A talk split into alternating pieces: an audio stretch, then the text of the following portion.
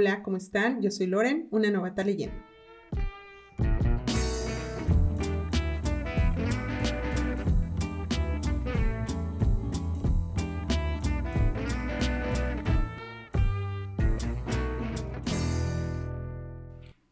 Hola, hola, ¿cómo están? Bienvenidos a una novata leyendo. Eh, pues ya es marzo, de hecho ya se me pasaron un poquito los días para las efemérides, pero se los traigo aquí con mucho cariño y pues eh, haciendo una corrección personal, las efemérides, yo no sé por qué decía el efemérides, pero el efeméride, las efemérides, ya investigué, es femenino y pues me disculpo por los dos meses anteriores y pues esto es un proceso, entonces probablemente me estaré equivocando por ahí de vez en cuando, pero pido su atenta comprensión. Y pues bienvenido al mes de marzo que simboliza pues el final del invierno, por lo menos de este lado del hemisferio en donde yo me encuentro y el inicio de la primavera. Yo les platico que no soy muy fan del calor, entonces pues ando de Grinch, pero supuestamente la primavera entra hasta el 21 de marzo, aquí está haciendo muchísimo calor en Guadalajara, y, pero pues ni modo, ya es cuando nos toca ver florecer y todos los arbolitos ponerse verde nuevamente y eso sí me agrada. Entonces, el día de hoy les voy a compartir las efemérides de marzo, pero voy a, estar extendiéndome un poquito más cuando esté hablando de autoras mujeres, debido a que es el mes en que se conmemora a la mujer. Y pues nuevamente pueden anotar algo por ahí que les agrade para unirse al reto lector.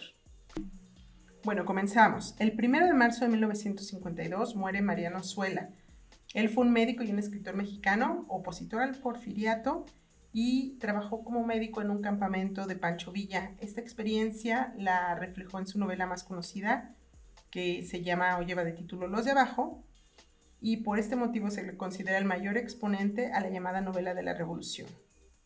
También el primero de marzo se celebra el Día de la Cero Discriminación, esta celebración fue proclamada por la ONU y por la ONU-SIDA, que es el programa conjunto de las Naciones Unidas sobre el VIH-SIDA.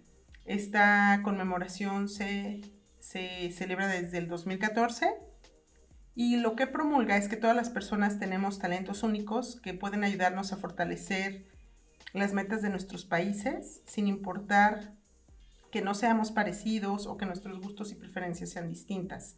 Todos los seres humanos gozamos de los mismos derechos y nadie debería de tener, eh, pues como, no, no debería de arrebatarnos esos derechos, principalmente o sin importar nuestra raza, nuestro género, nuestra preferencia sexual, nuestras creencias religiosas o nuestra limitación cognitiva, y esto por nombrar solamente algunas de las razones por las que se da la discriminación. El 3 de marzo se conmemora el Día Internacional de los Escritores. La creación del Día Internacional de los Escritores fue propuesta en el año 1986 por el Congreso Internacional del Pen Club, una organización formada por personalidades del mundo literario, histórico y periodístico. Su finalidad fundamental fue reconocer la destacada labor y contribución de los escritores en todos los ámbitos, así como incentivar el interés por la escritura. Algunos de los objetivos que persigue esta organización al conmemorar este día son defender la libertad de expresión, promover el apoyo mutuo entre los escritores de todos los rincones del mundo, esto sin importar la, sin discriminar eh, la creencia religiosa, política o racial. También brindar protección a los escritores en riesgo y apoyar a los escritores en el exilio. El 6 de marzo de 1928 nace Gabriel García Márquez, escritor colombiano, premio Nobel en 1982. Gabriel García Márquez es considerado uno de los autores más significativos del siglo XX y algunos de sus géneros son la novela, el cuento, la crónica y el reportaje. La novela de Gabriel García Márquez más reconocida a nivel internacional es Cien años de soledad.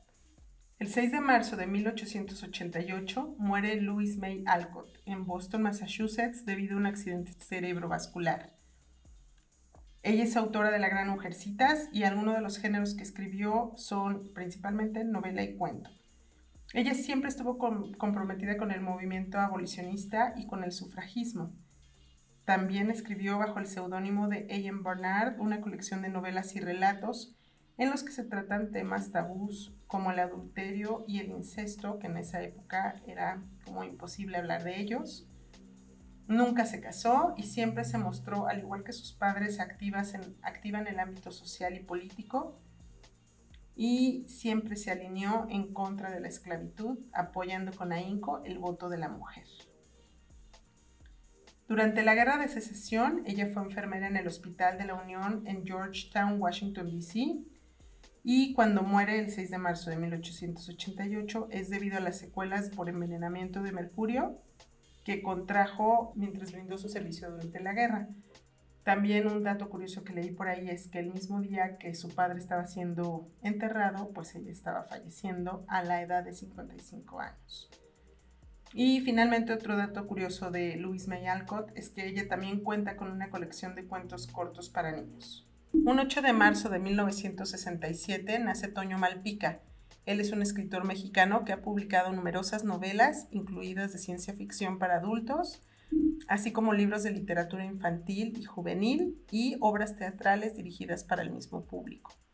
Toño Malpica es aficionado a la música, estudió ingeniería en computación, pero después de un tiempo decide que esto le aburre y le es mucho más divertido escribir y se dedica a esto. Algunas de sus obras más conocidas son Siete esqueletos decapitados, que es el primer libro de una saga de cinco, Invasión extraterrestre y nuestro favorito, El bondadoso rey. Y bueno, por aquí el tema más, como más llamativo del mes es el 8 de marzo, el Día Internacional de la Mujer. Esta conmemoración fue proclamada por la ONU desde 1975 y este día es dedicado a la lucha por la igualdad, la participación y el empoderamiento de la mujer en todos los ámbitos de la sociedad. Mm, la necesidad de conmemorar un Día Internacional para la Mujer nace a finales del siglo XIX, después de la Revolución Industrial.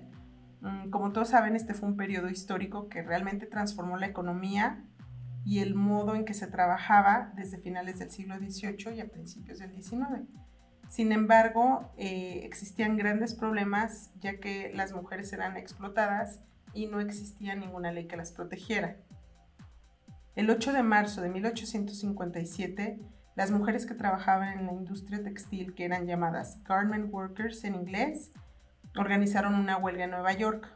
Ellas solicitaban que hubiera salarios más justos y condiciones laborales más humanas. Sin embargo, al momento de alzar la voz, fueron detenidas por la policía. Dos años más tarde, estas mismas manifestantes crearon su primer sindicato para pelear por sus derechos. 51 años después, el 8 de marzo de 1908, 15.000 mujeres se vuelven a, tomar las calles de Nueva York para exigir un aumento de sueldo, menos horas de trabajo y ahora también derecho al voto y prohibir el trabajo infantil. El eslogan el que ellas tomaron fue pan y rosas, ya que el pan representaba la seguridad económica y las rosas una calidad de vida mejor. Posteriormente, tres años después, eh, sucede un acontecimiento trágico que, dio un impulso muy fuerte a esta lucha.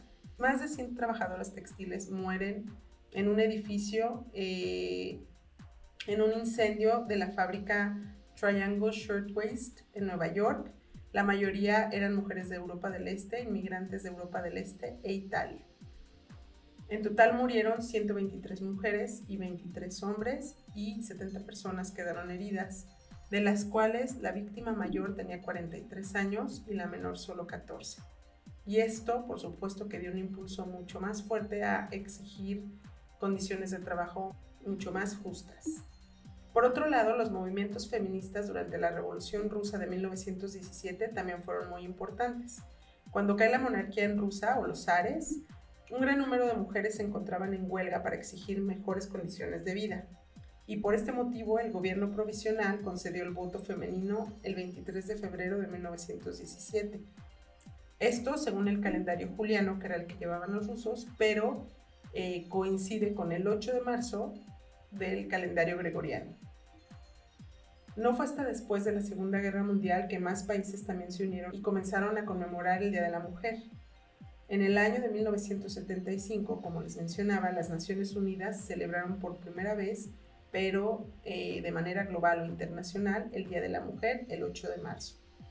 Hoy en día la lucha sigue por erradicar la violencia de género y lograr que exista una igualdad entre mujeres y hombres. Miren, este dato me pareció súper mm, como llamativo. Según el Foro Económico Mundial, aún faltan 170 años para cerrar completamente las brechas de género a nivel mundial. ¿Ustedes qué piensan? ¿Les parece mucho o poco? Y otro punto que me llamó muchísimo la atención y que yo desconocía es que anualmente se selecciona un tema central para celebrar el Día Internacional de la Mujer. Y bueno, la campaña para el 2023 es por un mundo digital inclusivo, innovación y tecnología para la igualdad de género. Y con este tema lo que se pretende es reconocer y homenajear a aquellas niñas, mujeres u organizaciones feministas que apoyan los avances de la tecnología transformadora así como el acceso a la educación digital que contribuye a cortar la brecha digital de género y se busca destacar la importancia de proteger los derechos de las mujeres y las niñas en espacios digitales. Aquí quiero poner un poquito de mi cosecha. Quería compartirles que a mí no me gusta decir que soy feminista, feminazi, porque eh, el día de mañana yo no quiero que mi marido venga y me diga que él es machista. Y yo siento que mientras existan como dos extremos tan mm, opuestos, es una lucha de poderes. Entonces a mí me gusta decir que me gusta luchar por la justicia de todos. Es decir, si el día de mañana veo que un maestro está abusando de un niño sin importar su género, lo voy a defender. Un niño se está quedando atrás en la educación sin importar su género, su religión y su raza, lo voy a defender y creo que de esta manera se acorta un poco la brecha o esta guerra de poderes entre hombres y mujeres. Y por supuesto siempre luchando mm, por, por, la justicia y por la equidad de género, ¿no? Porque no somos iguales. Yo, yo no creo que estemos buscando una igualdad, sino una equidad de género. Definitivamente eh, hay que aceptar que, que, hay una diferencia enorme entre mm, las oportunidades que se le brindan al género masculino contra las contra el género femenino y creo que eso es por lo que se lucha principalmente. Pero me gusta pensar que tanto hombres y mujeres luchamos por esto. Cuéntenme ustedes qué piensan al respecto. 15 de marzo de 1937 muere Howard Phillips Lovecraft en Providence, Estados Unidos. Él fallece debido a un cáncer de intestino delgado en un hospital, sumido en una pobreza inmensa y además en el anonimato. Mm, Lovecraft es muy reconocido por sus cuentos de terror y porque además él aportó una mitología propia en los mitos de Glalu. Sus géneros abarcan misterio, fantasía, novela gótica, ciencia ficción, cosmicismo, literatura de, de terror. De hecho, existe un término propio que es terror Lovecraftiano y weird fiction. Sus obras se hallan marcadas por el pesimismo y el cinismo y suelen dividirse en tres periodos, que son de 1905 a 1920, que es la época de las historias macabras, del 20 al 27 con el ciclo del sueño y los mitos de Glalu de 1925 al 35. Eh, Lovecraft fue relativamente desconocido en vida, y se dio a conocer de manera póstuma gracias a la difusión de su obra por parte de amigos y conocidos. El 20 de marzo se conmemora el Día Internacional de la Felicidad proclamado por la ONU desde el 2013. Y aquí, este, otra vez difiero, ya ven la Grinch, pero yo creo que la felicidad es un camino, entonces creo que deberíamos de celebrar o de tratar de, de ser felices a pesar de nuestras circunstancias todos los días. 21 de marzo es el Día Mundial de la Poesía. Fue proclamada por la UNESCO desde 1999 con el objetivo de apoyar la diversidad lingüística y dar la oportunidad a las lenguas amenazadas de ser un vehículo de comunicación artística en sus comunidades respectivas. Esta es otra conmemoración que me llamó muchísimo la atención, creo que hay muchísimo por leer de esto. El 21 de marzo también se conmemora el Día Internacional de la Eliminación de la Discriminación Racial. Por supuesto, también es proclamado por la Organización de las Naciones Unidas desde 1966. El motivo es que el 21 de marzo de 1960 la policía abrió fuego en una manifestación pacífica contra las leyes del apartheid que se realizaba en Sharpeville, Sudáfrica. La policía asesinó a 69 personas en ese momento. ¿Y esto por qué? Bueno, los antecedentes son que el Partido Nacional que llegó al poder en Sudáfrica en 1948 hizo del apartheid una política de Estado y propugnó la perniciosa ideología de que las personas de origen racial diferente no podían convivir en igualdad y armonía. Bajo el régimen del apartheid, los negros no podían votar, debían vivir en zonas alejadas de los blancos llamadas bantustanes y por supuesto cobraban menos que ellos por el mismo trabajo y si iban al colegio, si es que iban al colegio, debían ir a centros separados con un nivel educativo menor. Es por este motivo que Nelson Mandela estuvo preso 27 años por su lucha contra el apartheid, pero tras su liberación él negoció el fin de la política racista y fue elegido presidente de Sudáfrica. El 22 de marzo de 1832 muere Chin. Aquí voy a acribillar el alemán, pero voy a dar mi mayor esfuerzo. muere Johann von Goethe el más representativo, importante e influyente escritor alemán. Su obra abarca géneros como la novela, la poesía lírica, el drama e incluso controvertidos tratados científicos. Goethe es a Alemania como Cervantes a España o Shakespeare a Inglaterra. Su huella en posteriores e importantes escritores es fácilmente palpable. Su mejor obra dramática es Fausto, la cual está inspirada parcialmente por hechos reales. El 24 de marzo de 1905 muere Julio Verne. Julio Verne es un novelista francés de novelas de aventura, uno de los hombres más visionarios y adelantados de su época, pues en sus obras Julio Verne imaginó ingenios que se anticiparon a su tiempo, tales como el submarino, los viajes espaciales o las máquinas voladoras. Ya les había platicado un poquito de Verne, pero reitero, él es considerado junto con H.G. Wells, uno de los padres de la ciencia ficción. Es el segundo autor más traducido de todos los tiempos después de Agatha Christie y pues les vuelvo a nombrar algunas de sus novelas más conocidas. La Vuelta al Mundo en 80 días, Viaje al Centro de la Tierra, 20.000 leguas de viaje submarino y Cinco semanas en globo. El 25 de marzo de 1926 nace Jaime Sabines, y también muere en el mes de marzo, un 19 de marzo de 1999. Sabines es un poeta mexicano, más específicamente de Chiapas. Es uno de los poetas más importantes del país del siglo XX y su libro Tarumba fue el menos entendido en su país y el más apreciado fuera de él. Su obra literaria es altamente apreciada y reconocida por importantes autores y poetas, como es el caso de Octavio Paz, quien le reconoce como uno de los mejores poetas de su tiempo y de su lengua. Sabines, además de ser poeta, también se involucró en el área de la política y llegó a desempeñarse como diputado por algunos años, sin dejar de lado su carrera literaria. El 26 de marzo de 1892 muere Walt Whitman, poeta, ensayista y humanista estadounidense. Considerado el padre del verso libre, es a su vez uno de los más influyentes escritores norteamericanos. Su trabajo más importante, Hojas de hierba, fue muy controvertido en su tiempo al ser considerada una obra obscena por su abierta sexualidad. Aquí quiero compartirles que yo no quise dejar fuera a Walt Whitman, que aunque no es tan conocido, mm, él es súper mencionado en la película de la Sociedad de los Poetas Muertos, precisamente con Hojas de hierba, y cuando yo estaba en la prepa que vi esta película, eh, leí esa obra de Walt Whitman y me encantó. La verdad es que para mí es muy difícil leer poesía y creo que él escribe de una manera así, muy profunda, pero relativamente fácil de leer. Así que los invito a leer este autor estadounidense. El 27 de marzo es el Día Mundial del, Teatro, proclamado por, por el Instituto Internacional del Teatro desde 1961. El 28 de marzo de 1936 nace Mario Vargas Llosa, escritor peruano, uno de los más importantes novelistas y ensayistas de Latinoamérica, así como uno de los principales autores de su generación. Obras como La ciudad y los perros, Pantaleón y las visitadoras o La tía Julia y el escribidor le han encumbrado a lo más alto. El 28 de marzo de 1941 muere Virginia Woolf en Sussex, Reino Unido, por suicidio.